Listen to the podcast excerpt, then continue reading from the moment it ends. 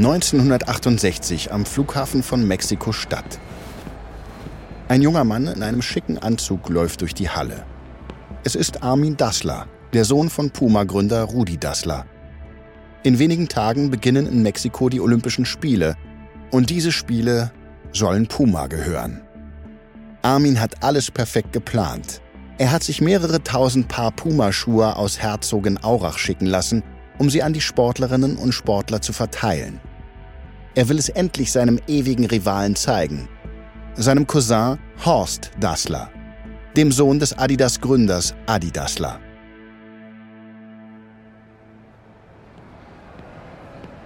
Armin geht zum Zollschalter, zieht lächelnd seine Sonnenbrille ab und legt seine Dokumente vor. Ah, Armin Dassler. Äh, ja? Der Beamte lächelt ihn höhnisch an. Ihre Ware ist festgesetzt. Festgesetzt? Wieso das denn? Sie haben sie irreführend deklariert als AD Mexiko. Aber das ist keine Adidas-Ware. Armin erstarrt. Er hatte vor einigen Wochen mitbekommen, dass sein Cousin Horst für Adidas einen Deal mit den mexikanischen Behörden eingefädelt hatte, um keinen Einfuhrzoll für Adidas-Produkte zu zahlen. Armin wollte Horst mit seinen eigenen Waffen schlagen. Um ebenfalls den Einfuhrzoll zu umgehen, hat er seine Puma-Schuhe einfach mit AD gekennzeichnet, die übliche Abkürzung für Adidas-Lieferungen. Wieso irreführend deklariert? Mein Name ist nun mal Armin Dassler. AD. Die Ware bleibt festgesetzt. Kommen Sie in zwei Wochen wieder. Armin wird kreidebleich. Das ist eine Katastrophe. Und er ahnt schon, wer seine Kontakte beim Zoll hat spielen lassen, damit Armin seine Lieferung nicht bekommt. Sein Cousin Horst. Armin lässt sich auf eine Bank fallen und vergräbt die Hände im Gesicht. Horst und Armin haben den Streit ihrer Väter geerbt. Sie konkurrieren seit ihrer Kindheit miteinander. Adi hat seinen Sohn Horst schon früh bei Adidas gefördert, aber Armin hat es bei Puma immer noch schwer, sich vor seinem Vater Rudi zu behaupten. Diese Olympischen Spiele sollten seinem Vater zeigen, dass Armin mit seinem Cousin mithalten kann. Aber Horst hat ihn ausgetrickst. Armin! Was machst du denn hier? Armin schaut hoch. Vor ihm steht ein britischer Athlet, der bei Puma unter Vertrag ist. Armin sieht den Schuhkarton unter seinem Arm und hat eine Idee. Kurz darauf steht der Brite mit seinem Schuhkarton vor dem Zollbeamten. Er gibt vor, dass seine Schuhe nicht passen und er sich aus der festgesetzten Lieferung eine andere Größe holen müsse. Der Beamte lässt ihn passieren. Aber der Karton, den der Sportler mit reinnimmt, ist leer. Er schmuggelt damit ein neues Paar Schuhe aus dem Container. Mit Hilfe aller Puma-Athleten kann Armin so wenigstens ein paar Dutzend Schuhe aus dem Zoll herausschleusen. Aber Armin schwört Rache gegen seinen verhassten Cousin. Und schon bald wird es für ihn die perfekte Gelegenheit geben, sich zu rächen. Die Familienfehde zwischen Adidas und Puma geht in die zweite Generation.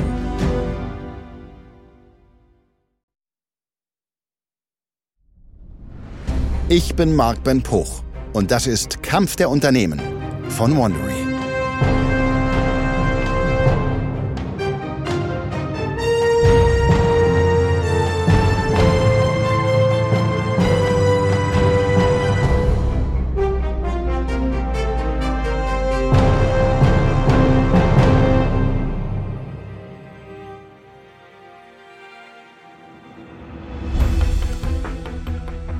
In der letzten Folge waren wir dabei, als aus zwei Brüdern erbitterte Feinde wurden. Rudi und Adi Dassler haben mit ihren Schuhen zwar die Sportwelt revolutioniert, aber sie haben sich zerstritten und im kleinen Herzogenaurach zwei konkurrierende Unternehmen gegründet: Adidas und Puma. In dieser Folge übernehmen ihre Söhne Horst und Armin die Familienfehde. Die Cousins werden Adidas und Puma zu den wichtigsten Sportmarken der Welt machen Sie werden sich mit allen Mitteln bekriegen und sich letztlich damit selbst zugrunde richten.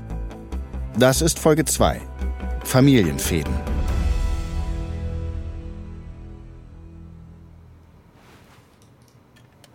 »1970 in Herzogenaurach. In einem Konferenzraum treffen die beiden verfeindeten Familienteile aufeinander. Links am Tisch sitzen Horst und seine Mutter Käthe von Adidas. Rechts Armin und seine Mutter Friedel von Puma. Die beiden Patriarchen Adi und Rudi sind nicht dabei. Sie wollen nie wieder miteinander sprechen. Die Stimmung im Raum ist angespannt, als Käthe das Gespräch beginnt. Das kann so nicht weitergehen. Die Schlagzeilen, die ihr beide in Mexiko gemacht habt, waren eine Schande für die Familie Dassler. Die Sportwelt ist in den 70er Jahren eine ganz andere als heute. Damals gelten noch die sogenannten Amateurregeln. Sportlerinnen und Sportlern ist es verboten, Geld für Sponsorenverträge anzunehmen. Aus einem Ethos heraus, dass Sport frei von Geld sein sollte. Aber die Realität sieht ganz anders aus. Horst und Armin haben bei den Olympischen Spielen in Mexiko vor zwei Jahren massenhaft Schmiergeld an Athletinnen und Athleten gezahlt, damit diese entweder in den drei Streifen oder mit der Raubkatze aufliefen. So viel Schmiergeld, dass die Sportlerinnen und Sportler Schlange standen vor den Hotelzimmern der beiden Cousins. Damit haben die Dasslers unrühmliche Schlagzeilen gemacht. Und die Sportler spielen uns gegeneinander aus. Die gucken, was es bei uns von Adidas zu holen gibt, gehen dann zu euch bei Puma und kassieren doppelt ab. Adidas hat mit dem Wettbieten angefangen. So ein Unsinn, Armin. Puma versucht jeden unserer Sportler abzuwerben. Schluss damit. Horst, bitte. Wir wollen euch einen Pakt vorschlagen, damit wir die Top-Athletinnen und Athleten des jeweils anderen nicht mehr abwerben. Und vor allem dass wir den berühmtesten und teuersten Sportler aller Zeiten beide nicht sponsern. Pelé. Armin zieht die Augenbrauen hoch. So eine Abmachung hat es in der Sportwelt noch nie gegeben. Und der brasilianische Fußballstar Pelé wäre ein idealer Werbepartner für beide Unternehmen. Warum sollte Puma dem zustimmen? Um eine Preiseskalation zu verhindern. Wenn wir beide um Pelé bieten und rauskommt, wie viele Millionen er uns wert ist, wollen alle anderen Sportler auch mehr. Mit diesem Pakt kriegt ihn keiner von uns, was gut ist für beide. Armin zögert. Pelé ist für Puma unglaublich verlockend, und eine Abmachung mit seinem verhassten Cousin einzugehen widerstrebt ihm. Aber ihre Väter haben die Söhne gezwungen, sich an einen Tisch zu setzen, damit das Wettbieten endlich aufhört und wenigstens ein bisschen Frieden in die Familie einkehrt. Armin schaut zu seiner Mutter Friedel. Sie nickt ihm zu. Abgemacht. Keiner bietet für Pelé. Adidas hat durch das Wunder von Bern zwar eine Vorreiterrolle im europäischen Fußball, aber Puma setzt auf einen fußballverrückten und vor allem aufstrebenden Kontinent. Südamerika. Dafür hat Armin bei Puma eine Geheimwaffe. Hans Henningsen. Henningsen ist ein gut vernetzter deutscher Sportkorrespondent in Brasilien. Nachdem die beiden Cousins den Pelé-Pakt eingegangen sind, vermittelt Henningsen Puma-Schuhe an mehrere brasilianische Nationalspieler für die WM 1970. Das bemerkt auch Pelé. Der beste Spieler seiner Zeit wundert sich, dass alle Spieler lukrative Verträge bekommen, nur er nicht. Also spricht er Henningsen darauf an.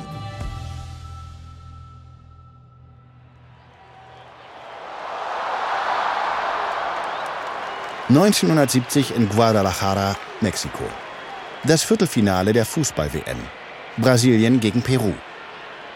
Diese WM gilt bis heute als eine der spannendsten und spielerisch besten Weltmeisterschaften aller Zeiten. Und das liegt unter anderem an ihrem Topspieler, König Pelé. Armin Dassler sitzt in der ersten Reihe, nah am Spielfeldrand. Er beobachtet, wie das brasilianische Team ins Stadion einläuft. Sein Hemd ist durchgeschwitzt. Er knetet nervös seine Hände. Neben ihm sitzt sein Freund Hans Henningsen. Entspann dich, Armin. Alles wird gut gehen. Da kennst du Horst nicht. Der kommt in letzter Sekunde mit irgendeinem Trick um die Ecke. Weiß denn dein Vater von der Sache? Nein, er wäre strikt dagegen. Gut. Je weniger Leute davon wissen, desto besser. Dann läuft endlich auch Pelé auf den Platz. Sehr gut, Armin. Er trägt sie. Als Henningsen von Pelé angesprochen wurde, hat er sofort einen Vertrag mit dem Superstar ausgearbeitet. Diesen Vertrag hat Henningsen dann Puma vorgelegt.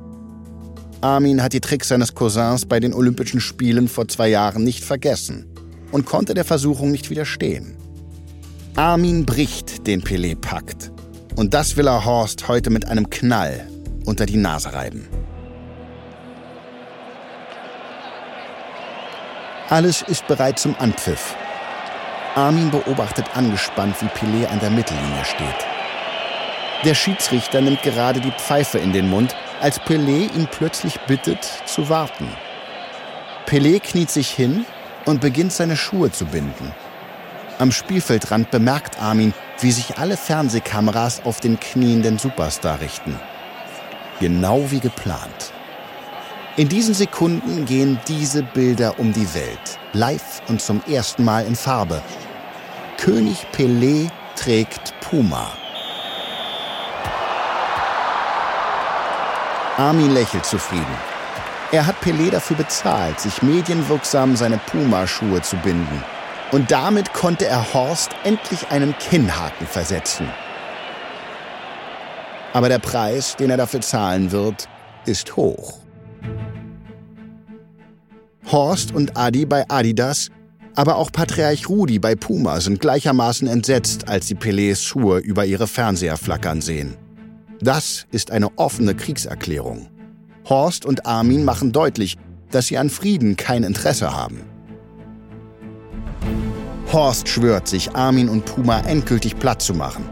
Doch Adidas wird noch immer von seinen Eltern Adi und Kete regiert, die mittlerweile über 70 sind. Horst drängt auf mehr Unabhängigkeit. Damit er sich beweisen kann, schicken die Eltern Horst ins Elsass, um dort Adidas France aufzubauen. Adi erlaubt ihm sogar, eigene Produkte zu entwickeln. Aber Horst baut mit Adidas France ein Parallelunternehmen auf. Mit einem eigenen Entwicklungszentrum, eigenen Kollektionen und sogar einem eigenen Logo. Um seine Produkte von denen seines Vaters abzugrenzen, entwickelt er das berühmte Dreiblatt-Logo. Zwischen Horst und seinen Eltern kommt es immer wieder zu Streit. Adi, der Schuhfanatiker, hält Sportbekleidung für unnötig. Horst dagegen entwickelt die erste Funktionskleidung aus Nylon. Der Vater will keine Adidas Badekleidung, der Sohn baut heimlich die Schwimmmarke Arena auf. Horst kämpft jetzt nicht mehr nur gegen Armin und Puma, sondern auch gegen seine eigenen Eltern.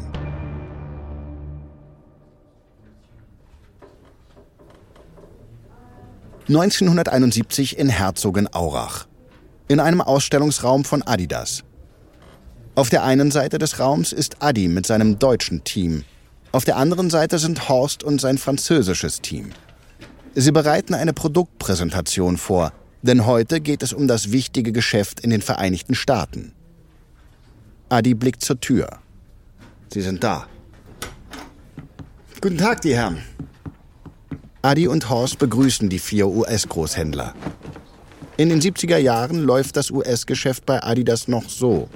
Adidas verkauft seine Produkte an vier Großhändler, die sie dann eigenständig weiterverkaufen. Diese Großhändler kommen einmal im Jahr nach Herzogenaurach, um zu entscheiden, welche Produkte sie weitervertreiben wollen und welche nicht. Da Horst im Elsass auch eigene Produkte entwickelt, konkurrieren Adidas Deutschland und Adidas France um die Gunst der vier Amerikaner. Heute heißt es also auch Adi gegen Horst, Vater gegen Sohn. Adi beginnt. Eine halbe Stunde lang erklärt er seine Neuentwicklungen, bis er zum Höhepunkt seiner Präsentation kommt. Und wir haben etwas speziell für den US-Markt entwickelt. Er deutet auf ein paar Schuhe mit hohem Schaft. Die ersten Adidas Basketballschuhe. Damit können wir Converse etwas entgegensetzen. Adi beobachtet zufrieden, wie die Amerikaner sich zunicken. Converse beherrscht das noch junge Basketballgeschäft in den USA und die Adidas Großhändler wollen ein Stück von diesem Kuchen abhaben. Er schaut voller Genugtuung zu Horst.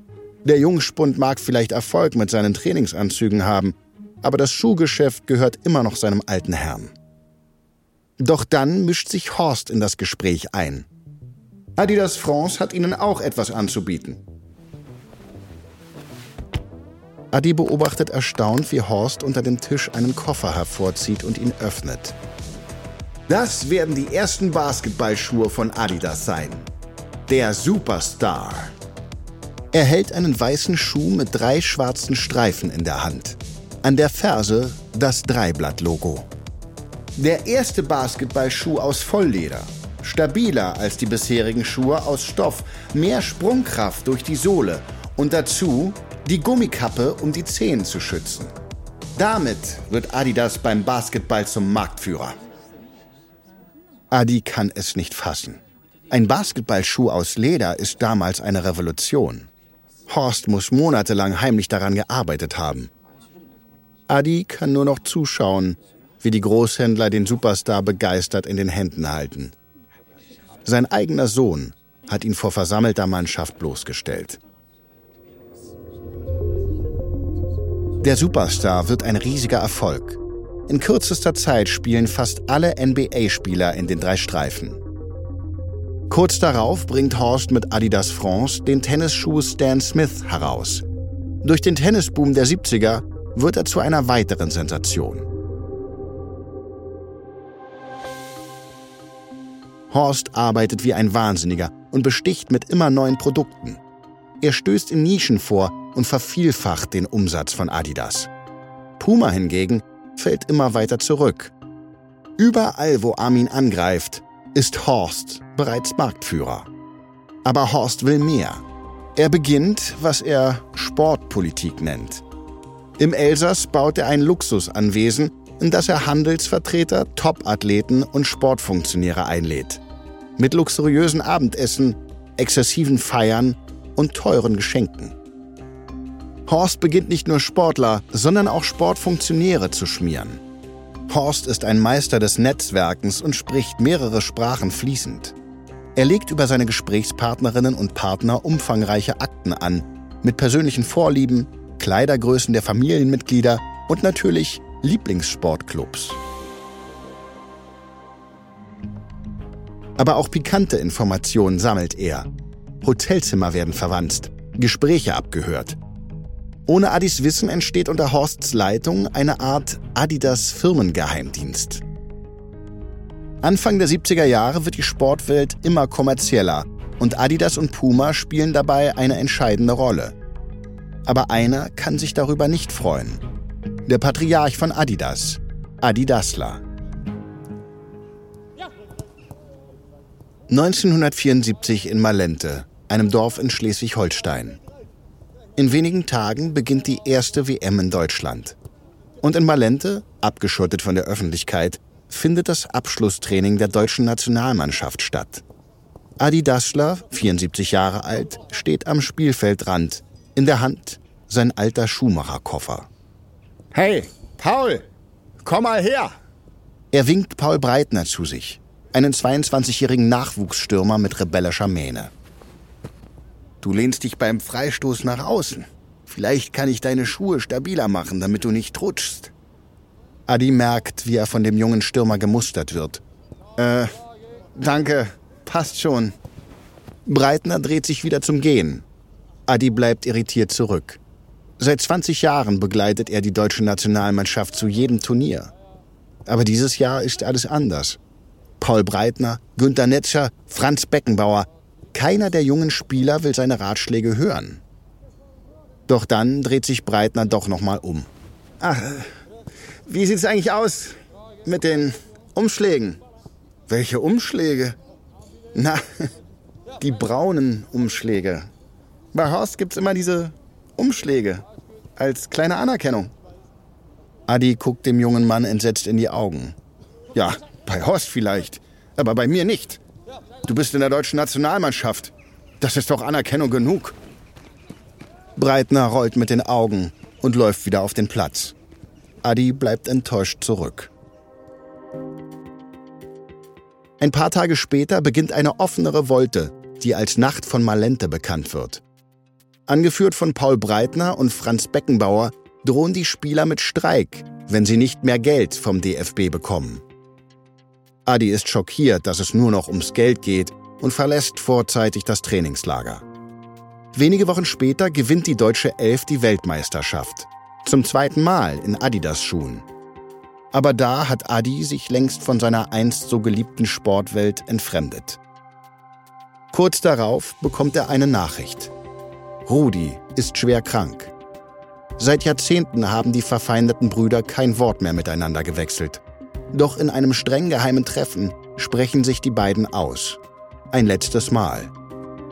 An Rudis Sterbebett erscheint Adi trotzdem nicht. Er lässt seinem Bruder nur ausrichten, dass er ihm verziehen habe.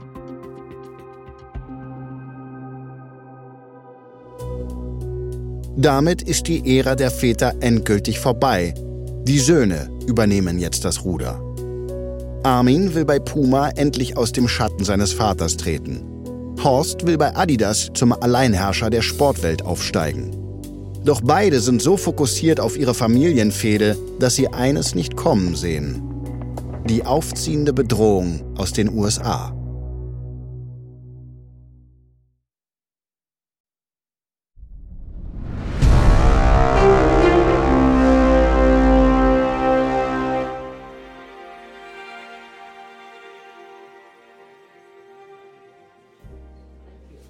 1974 in Frankfurt am Main. An der Bar eines Luxushotels sitzt Horst Dassler. Er ist in Feierlaune. Eine Flasche Champagner bitte. Blagoje, du bist eingeladen. Neben Horst sitzt sein alter Freund Blagoje Vidinic. Der Nordmazedone ist ehemaliger Fußballprofi und Trainer der Nationalelf von Zaire, heute die Demokratische Republik Kongo. Du hast ja richtig gute Laune, Horst. Ja, und zwar, weil ich bestens vorbereitet bin. Morgen früh wird in Frankfurt der neue Chef des Weltfußballverbandes FIFA gewählt.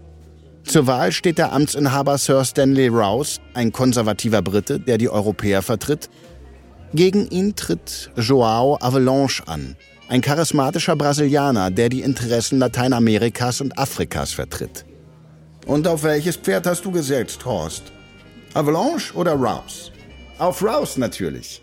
Ich habe dafür gesorgt, dass er gewählt wird. Er wird mir also etwas schuldig sein. Monatelang hat Horst seine Sportpolitik bemüht und Dutzende Sportfunktionäre überzeugt. Aber Vidinic schaut Horst entgeistert an. Hast du dich um die afrikanischen Funktionäre gekümmert? Ja, natürlich. Sie wählen raus. Nein, nein, ich war als Trainer bei einer Sitzung der afrikanischen Verbände. Die stimmen geschlossen für Avalanche, weil er ihre Interessen vertritt. Du wirst morgen verlieren, Horst. Horst lässt sein Champagnerglas sinken. In der FIFA hat jedes Land genau eine Stimme, unabhängig von der Größe. Wenn die vielen und oft zerstrittenen afrikanischen Länder geschlossen abstimmen, könnte Avalanche tatsächlich gewinnen. Und das weißt du sicher? Ja, Scheiße. Noch ist es nicht zu spät, Horst. Avalanche ist in diesem Hotel. Ich habe seine Zimmernummer. Geh sofort hoch und hole ihn auf deine Seite. Horst kippt den Champagner herunter und geht zum Fahrstuhl. Die Warnung kommt in letzter Sekunde. Am nächsten Tag wird Avalanche knapp zum neuen FIFA-Chef gewählt. Auch durch Horsts Unterstützung. Von da an sind er und Horst Dassler enge Freunde. Avalanche braucht Horsts Einfluss für seine teuren Wahlversprechen. Zum Beispiel will Avalanche die WM von 16 auf 32 Teams erweitern, zugunsten nicht-europäischer Mannschaften. Und Horst braucht Avalanches Unterschrift, um seine jahrelange Sportpolitik endlich zu Geld zu machen. Mit einer revolutionären Idee. Er gründet eine Marketingfirma und sichert sich durch Avalanche die Exklusivrechte, die Fußball-WM zu vermarkten der Beginn des modernen Sportmarketings. Es gibt WM-Sponsoren, gigantische Werbeverträge, FIFA-Merchandise und so weiter. Ab jetzt fließen die Milliarden im Profifußball. Und Horst und Adidas verdienen daran prächtig mit. 1980 wird dann der Spanier Juan Antonio Samaranch zum Chef des Olympischen Komitees gewählt durch Horsts Unterstützung. So sichert Horst sich auch die Marketingrechte an den Olympischen Spielen. Damit kontrolliert er die beiden wichtigsten Sportverbände der Welt. Horst Dassler ist auf dem Höhepunkt seiner Macht. Und bei Adidas kündigt sich ein Generationenwechsel an.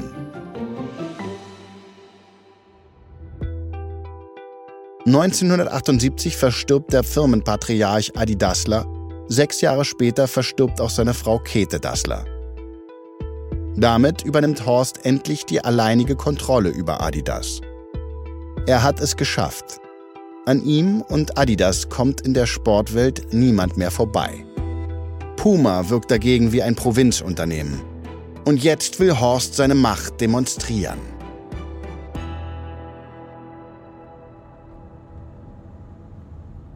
(1984) in Los Angeles. Horst sitzt in seiner Limousine. Morgen beginnen die Olympischen Spiele in LA und er hat alles akribisch vorbereitet. Diese Spiele werden Adidas gehören. Allein für das Schmiergeld hat er einen ganzen Banktresor angemietet mit mehreren Millionen Dollar in Bar. Armin und Puma sind weit abgeschlagen. Fast alle Top-Athletinnen und Athleten tragen die drei Streifen. Horst hat alles im Griff. Aber es gibt einen, der sich Sorgen macht. Einer der US-Großhändler sitzt neben Horst und steuert das Auto auf einen Parkplatz. Herr Dassler, das wollte ich Ihnen zeigen. Die hängen überall in der Stadt. Der Amerikaner deutet auf eine über acht Meter lange Werbetafel. Darauf ist ein Weitspringer zu sehen, der über die ganze Straße schwebt und fast aus der Werbetafel herausfliegt. Darunter steht nur ein Wort. Nike. Nike ist eine kleine Firma aus Portland, Oregon, die erst vor 13 Jahren gegründet wurde und jetzt dem großen Adidas Konkurrenz machen will.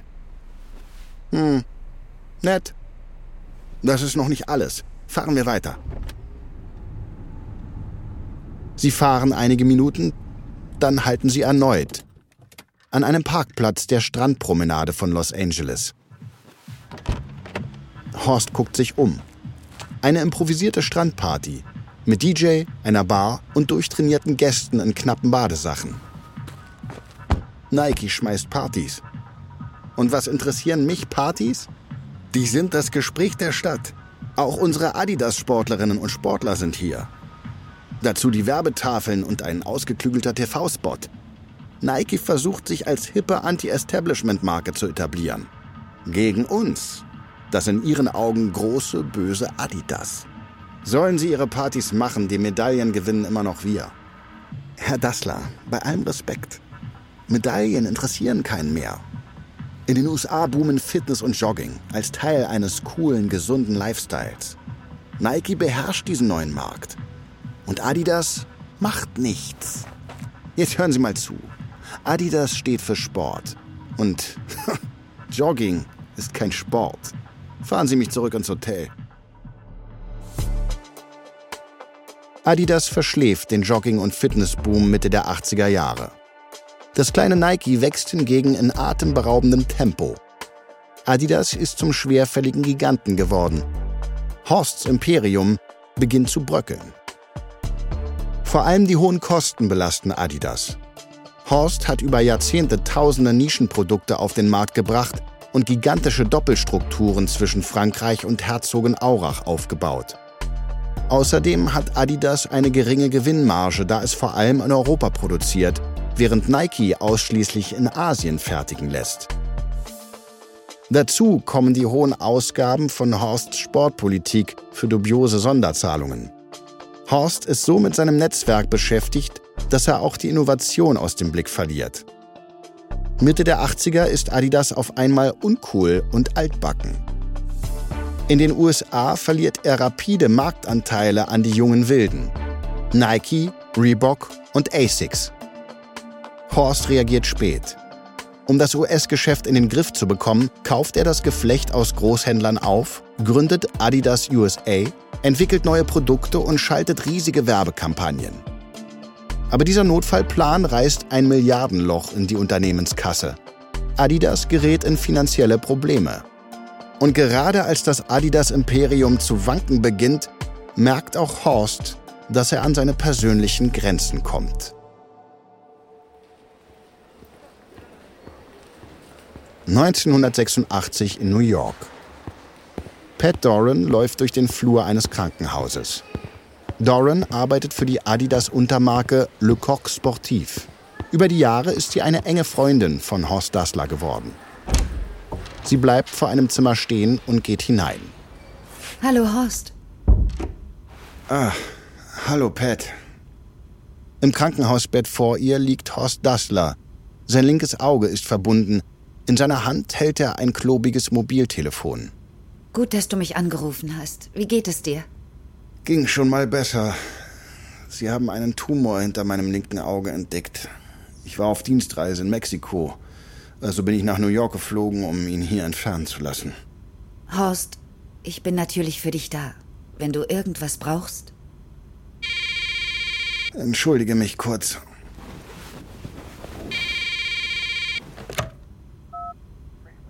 Ja, hallo. Ja, bestens. Ich bin in Herzogenaurach. ja, ja, regnet mal wieder. Mhm, das kann so raus. Alles klar. Auf Wiederhören. Doran guckt Horst entgeistert an. Was war das? Du tust so, als wärst du in Herzogenaurach? Niemand darf erfahren, dass ich in New York in einem Krankenhaus bin. Warum? Wegen Armin. Er hat seine Spione überall.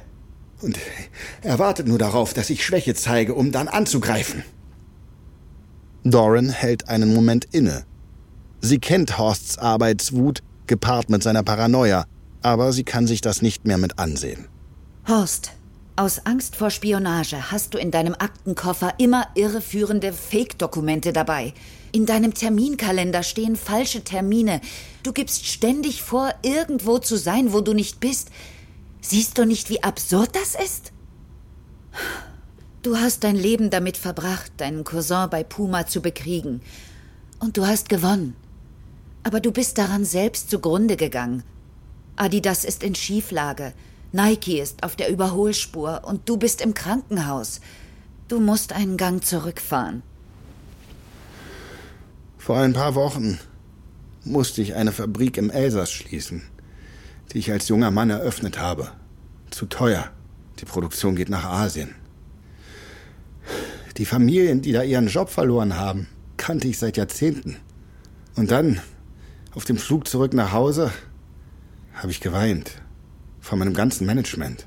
Einfach losgeheult. Wie ein kleiner Junge. So was ist mir noch nie passiert. Doran setzt sich zu Horst. Sie nimmt seine Hand. Du kannst Adidas noch retten, aber dafür musst du etwas ändern. Horst Dassler hat den Sport kommerzialisiert, sich zum Alleinherrscher der Sportwelt gekrönt und Adidas zum unbestrittenen Marktführer gemacht. Seinen verhassten Cousin Armin und dessen Puma hat er weit hinter sich gelassen. Aber jetzt merkt er, dass die Familienfeder auch ihm zugesetzt hat Adidas und Puma steuern beide auf die größte Krise ihrer Unternehmensgeschichte zu. Und es wird einen radikalen Neuanfang brauchen. Sonst ist die Konkurrenz zwischen Adidas und Puma bald Geschichte. In der nächsten Folge kämpfen die Dasslers auf beiden Seiten um ihre Familienunternehmen. Aber nach einem nächtelangen Verhandlungskrimi und der Rückbesinnung auf alte Werte könnte den beiden Unternehmen ein spektakuläres doppeltes Comeback gelingen. Doch dafür müssen die Dasslers einen hohen Preis zahlen.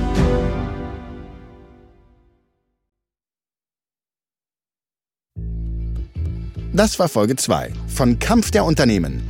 Adidas vs. Puma von Wandery. Falls ihr mehr über Adidas und Puma erfahren wollt, empfehlen wir euch das Buch Drei Streifen gegen Puma von Barbara Smith. Ein Hinweis zu den Dialogen, die du gehört hast. Wir wissen natürlich nicht genau, was gesprochen wurde.